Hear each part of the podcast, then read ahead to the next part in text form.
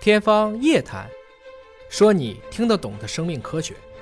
各位网友，晚上好！今天坐在我身边的两位专家，我要为大家一一的做一个介绍。首先为您介绍的是北京协和医院神经科的副主任戴毅教授，戴教授你好。你好，各位网友晚上好。还为大家介绍一位年轻貌美啊、青春靓丽的女博士，呃，是孙俊研究员，是华大基因研发总监孙研究员，你好。向老师好，各位网友晚上好。今天我们这样的一个搭配呢，其实是聊一种可能很多网友并不是非常熟悉的疾病啊，一种罕见病叫 DMD 啊，就是在我们每一个活的这个细胞有细胞核的细胞里边，都会有这样的一个由双螺旋缠绕、缠绕、缠绕，然后再呃嗯缠绕到一起的一个染色体啊。呃，那么 X 染色体和 Y 染色体，我们知道这是属于性染色体，对女孩是 XX，男孩对是 XY XY。那么实际上就是说，染色体当中的这个双螺旋里边有一段儿，它是，比如说啊，那一段儿是 DMD 的基因，它不对嗯是一个点，它是一段儿哈。啊一这一段儿段儿呢，那可能严重的呢，就是这一段儿里边有一部分就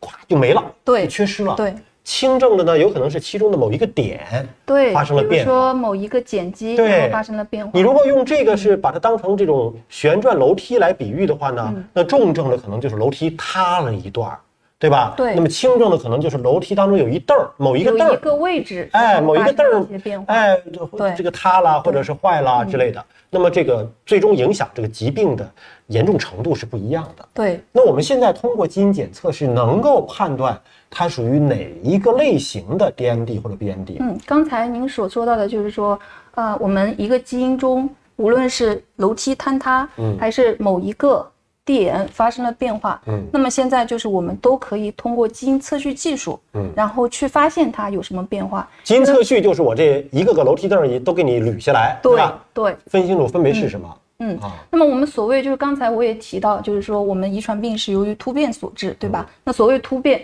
那就是说我的这个基因和它应有的样子不一样了，发生了变化。那么我们测序的原理是什么呢？我把我这个待测的这一段序列测下来以后，再去和我认为正常的，那我们在学术上，我们在技术上称之为参考序列。嗯，我和参考序列去比，那么我们就会发现，哎，和参考序列相比这一段没有了，嗯或者是和参考序列上相比这一个碱基跟参考序列不一样。那么我们接下来就会对它进行进一步的分析，然后如果说呃这个患者已经出现了就是相关的表型，那么我们再结合 DMD 的这个基因测序分析的结果，那我们就可以得出一个结论。刚才戴毅教授提到了，现在对于 DMD 或者 BMD 的一个确诊的一个指标，就是通过基因检测的方式来确诊。但如果真的是有，比如说刚生这个宝宝的家长。啊，那么在遇到什么样的情况，难道真的要等到上小学的时候才能够发现吗？或者上幼儿园才能够发现吗？之前通过什么样的外部的表型的不同，就可能会怀疑？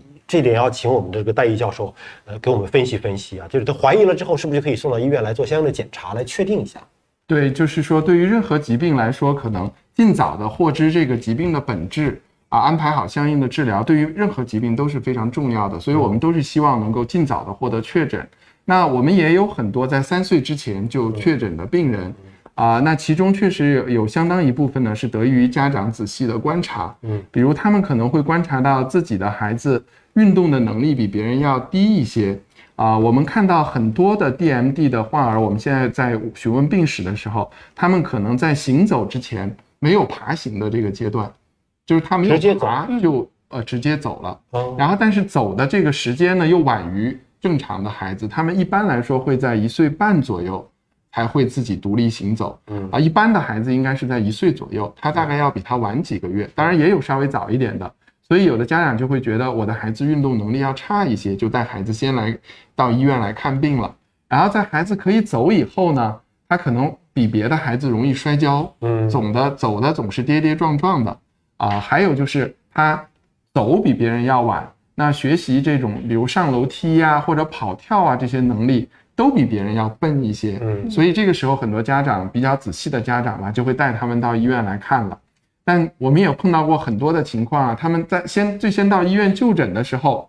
好多的时候家长的警惕性都上来了，但到医院就诊，医生很容易跟他们说一句话：“你是缺钙，嗯回家补钙吧。嗯嗯就是中国这个人不知道为什么这么就是觉得各个人都缺钙啊。对钙特别哦的尤其是这种行走的不好啊，容易摔跤啊，对对嗯得吃钙片儿、晒太阳，对，吧？都是对缺钙。啊，对所以直我们觉上就想这 样做。 对对，所以就是说会，由于医生的一些没有呃、很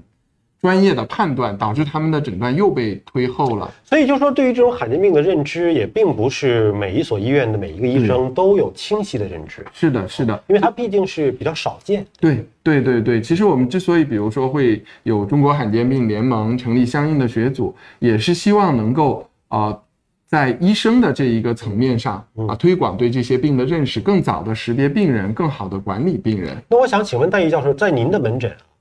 什么样的孩子来看，您可能就会推荐他说你得做个基因检测，怀疑可能是这个病。啊，对这个问题问得非常好，就是我们在基因检测之前，还是会有一些需要判嗯断甄的别检的查对对嗯，我们首先会对这个病人做一些相应的查体，比如说他有没有假肥大的现象，这个小能体摸出来吗？能能看出来，哦也能摸出来。很多仔细的家长自己就说，我之所以看病，就是我觉得我们家的孩子小腿比较硬，比较大，嗯觉得这不正常。